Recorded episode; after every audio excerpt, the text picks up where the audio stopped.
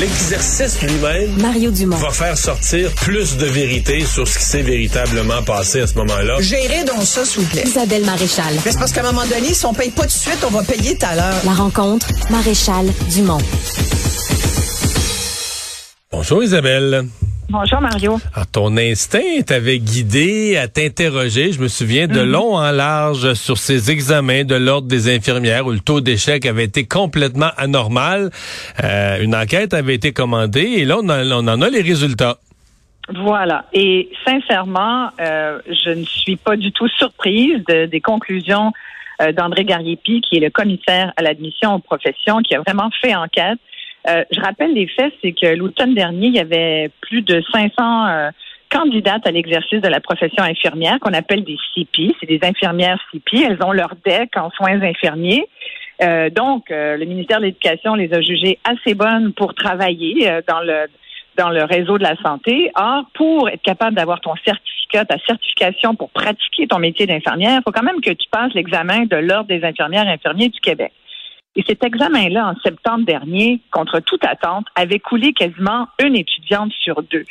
Euh, à l'époque, moi, j'avais rencontré des étudiantes, j'avais parlé euh, à plusieurs euh, euh, dont Annie Cardin, qui était en colère, parce qu'imagine, mets-toi à leur place. Annie, entre autres, qui travaillait à l'époque à l'hôpital de Sainte-Agathe depuis plusieurs mois, pendant la pandémie, euh, pour te dire une couple d'années même, ben, elle avait dû démissionner. Elle avait dû quitter. Son patron, il avait dit, j'en reviens juste que tu que tu passes pas cet examen-là, ça se peut pas.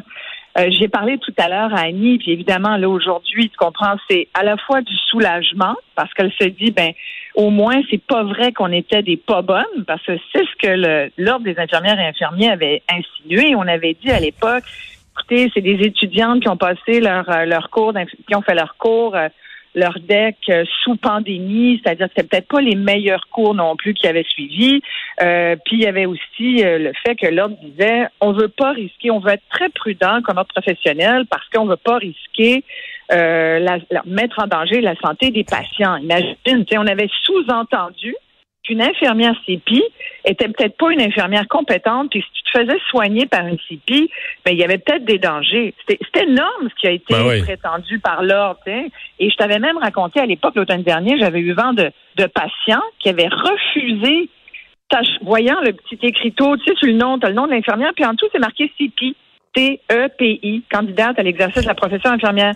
Et là, il y a des patients qui, au fait de tout ce, ce- cette espèce de, de litige, avaient commencé à dire Ah, vous êtes CPI. Ah, ben non, moi, je veux une vraie infirmière. Tu te rends compte de ce qu'on avait sous-entendu? Moi, je trouve que le dommage est énorme pour les, les jeunes euh, candidates euh, à, à la profession d'infirmière. Donc, Annie me disait tout à l'heure, alors, soulagement, oui, mais en même temps, frustration, parce que depuis, elle pouvait Oui, pas il s'est travailler. passé du temps, là.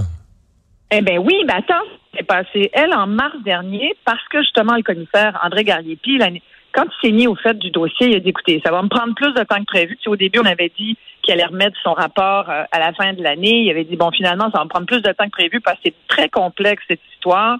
Euh, L'ordre devait présenter ses questions. Euh, on s'est rendu compte finalement que les 134 questions étaient des vieilles questions mal formulées, basées sur une documentation qui date de plus de 10 ans.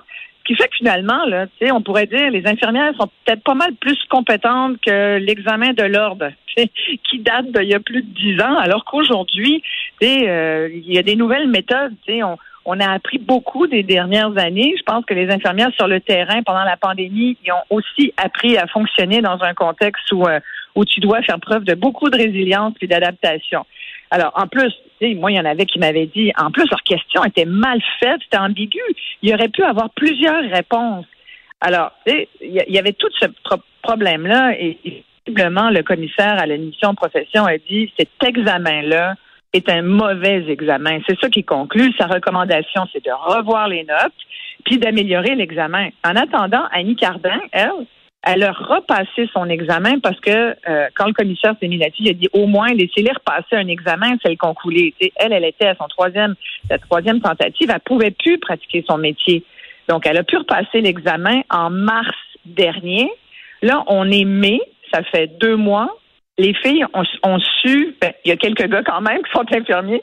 Alors, les infirmières et infirmiers, toujours CPI, se sont fait dire les résultats vont vous arriver à la fin juin. Veux-tu m'expliquer comment un examen qui peut corrigé par ordinateur, comment un examen prend quatre mois à être corrigé? Ça, sincèrement, et considérant que normalement, en temps normal, ça prenait deux fois moins de temps. Alors, en ce moment, déjà, il y a eu le problème de l'examen de l'automne dernier. Puis l'examen, le dernier examen de mars dernier, il est toujours pas corrigé. Il va être corrigé fin juin. Ça, ça veut dire qu'en attendant, travaille pas ce monde-là. Le ministre de la Santé, Christian Dubé, a d'ailleurs dit avec beaucoup de justesse, euh, je vais lire le rapport, mais surtout, ce qui est intéressant, c'est qu'il a dit, on n'a vraiment pas les moyens de se priver de 500 infirmières. Écoute, moi, là, il y a à peu près une dizaine de jours, j'ai rencontré une infirmière qui a 30 ans de pratique, qui travaille à Charles-Lemoine sur la rive sud, qui me disait, de, je lui parlais de la situation, j'ai dit comment ça va chez vous? Elle m'a dit, moi, là, depuis deux mois, je sais pas ce qui se passe, on a perdu 11 infirmières dans mon département, est à l'urgence. Elle dit 11 infirmières, là, c'est, il y en a beaucoup qui partent pour les agences. Il y a toujours ce problème-là. Qui sont tannés du TSO, puis du temps supplémentaire obligatoire, puis qui, qui se font payer parfois? Trois fois le salaire. Imagine, Mario, dans des agences qui qui sont payées par le gouvernement en bout de ligne. Il y a personne qui gagne là-dedans. Nous, comme contribuables hein, et comme patients, c'est un lose-lose. On n'est pas gagnant du tout. Là. Alors, il y a un exode d'infirmières. Imagine 500 jeunes infirmières qui auraient débarqué dans le réseau de la santé depuis des mois, là, qui seraient venues prêter main forte. Je pense qu'il y a, là euh, une situation qui est inacceptable.